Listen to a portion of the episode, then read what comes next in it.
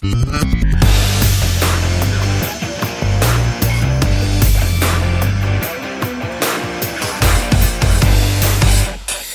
están amigos míos? Soy Juan Ignacio Gutiérrez, esto es una nueva edición por supuesto de Amigo Mío, hoy es día viernes 23 de agosto, son las casi las 4 de la tarde, 16 horas.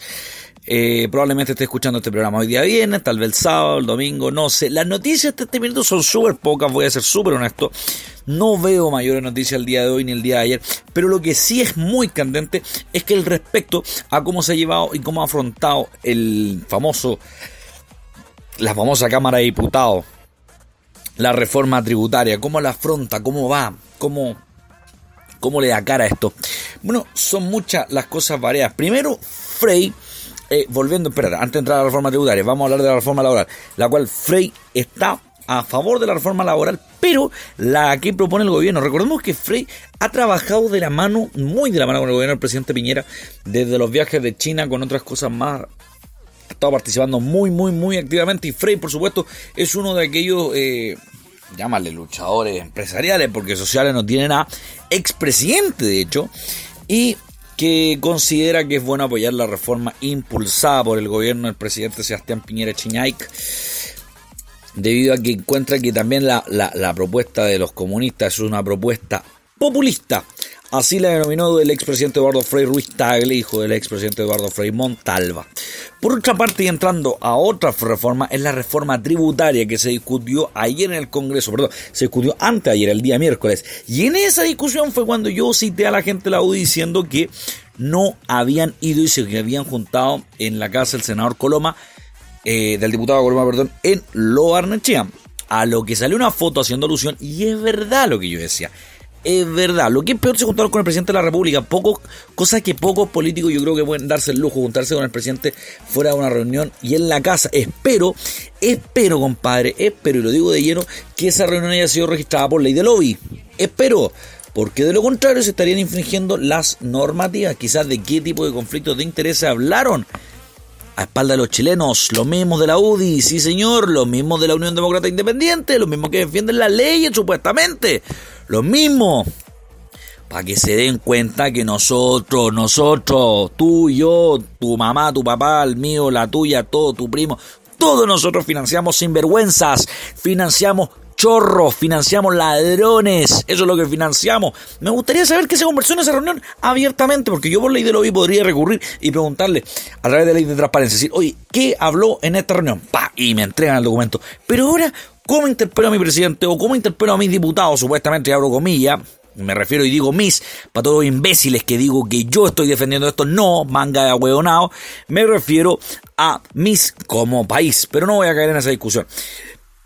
¿Cómo entro yo en esa polémica de preguntar qué es lo que conversaron? ¿Qué es? ¿Qué sé yo si ellos estaban planteando probablemente una defensa corpesca, como alguna vez algunos diputados como la señorita Isasi lo hizo? ¿Qué sé yo lo que se planteó en esa reunión?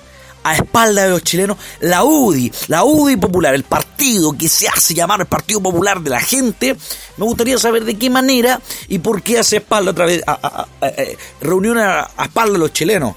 Ah, ¿Por qué no hablan su interés es clarito, compadre? ¿Por qué no lo hablan claro, fuertecito y de frente, compadre? No, no lo van a hacer tampoco.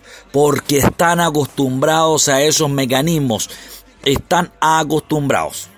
Bueno, volviendo a la reforma a la reforma tributaria, quiero decir, y antes de entrar en profundidad, es que hay una intervención de un payaso, de otro payaso más que pagamos los chilenos. Ya, por último, si vas a reírte con Stefan Kramer o Jorge Alice o cualquier cosa de humor, lo pagas, estás viendo por hacerte reír. De una u otra manera, un payaso, igual, igual que yo.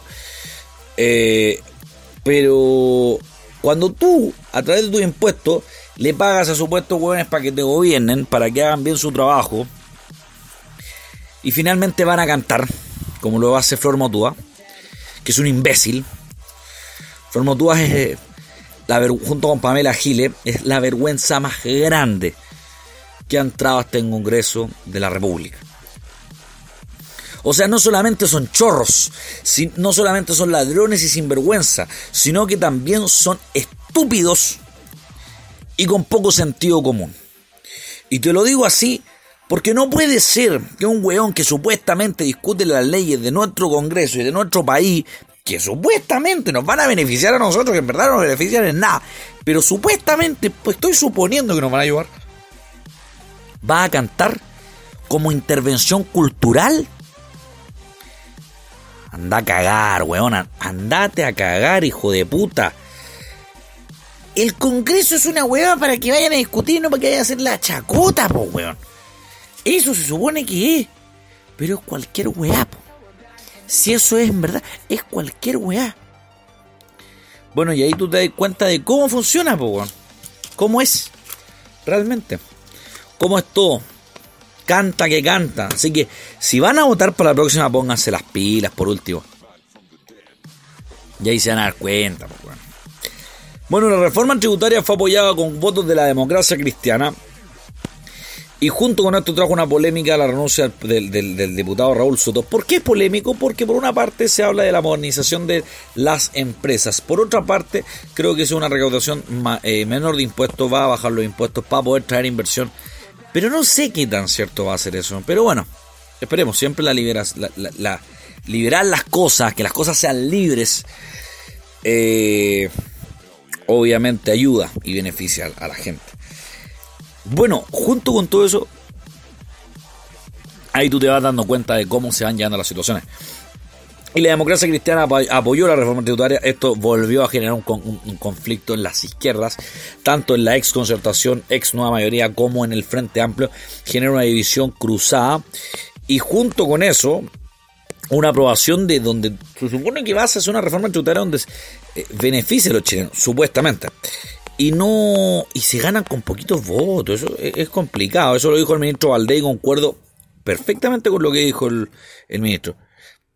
Por otra parte, el Partido Socialista se va a querellar contra Cecilia Pérez en un intento, y ojo que es una querella en, en, tribunales, se querelló contra Cecilia Pérez por los dichos el día lunes, que también los comentamos en este programa, eh, sobre que el Partido Socialista probablemente esté cercano al narcotráfico. Eso es un claro indicio. Es un claro indicio, perdón, estoy tomando agüita. Es un claro indicio a que el Partido Socialista algo está intentando buscar con esto, o que se confirmen que están militantes vinculados con el narcotráfico, que puede ser, puede ser como puede no ser.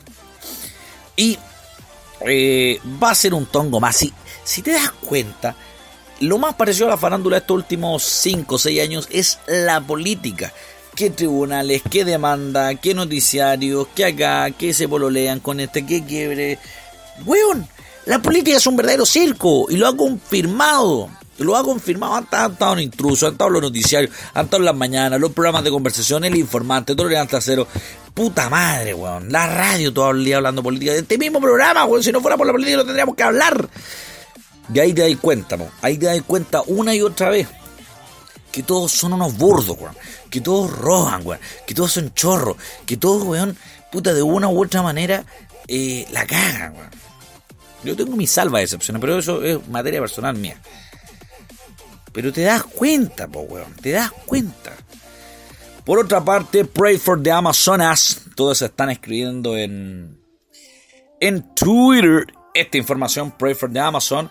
Eh, y en Instagram en toda. Aquí me gusta ver porque todos los influencers nuevamente se quedan solamente en escribir, escribir, escribir. No, no señor, no solamente hay que ir al Amazonas para salvar la Amazonas. Se puede ayudar al medio ambiente de otra manera. O llevando tu bolsita, intentando no caer en el plástico, reciclando, no pegándose duchas de 20 minutos, con pajita incluida, como bien dije el otro día. Puta, y así un sinfín de cosas, po. No, pero el influencer prefiere poner una, una historia ahí. Pray, eh, eh, eh, paz para la Amazona, ayuda para la Amazona, ayudemos a la Amazona, ¡ay, la Amazona! Oye, déjense huevear, weón, y hagan algo, weón. Es decir, todos esos mensajistas son puros mensajistas de internet, weón. Igual que la mayoría de femi los feminazis, weón, y todo eso.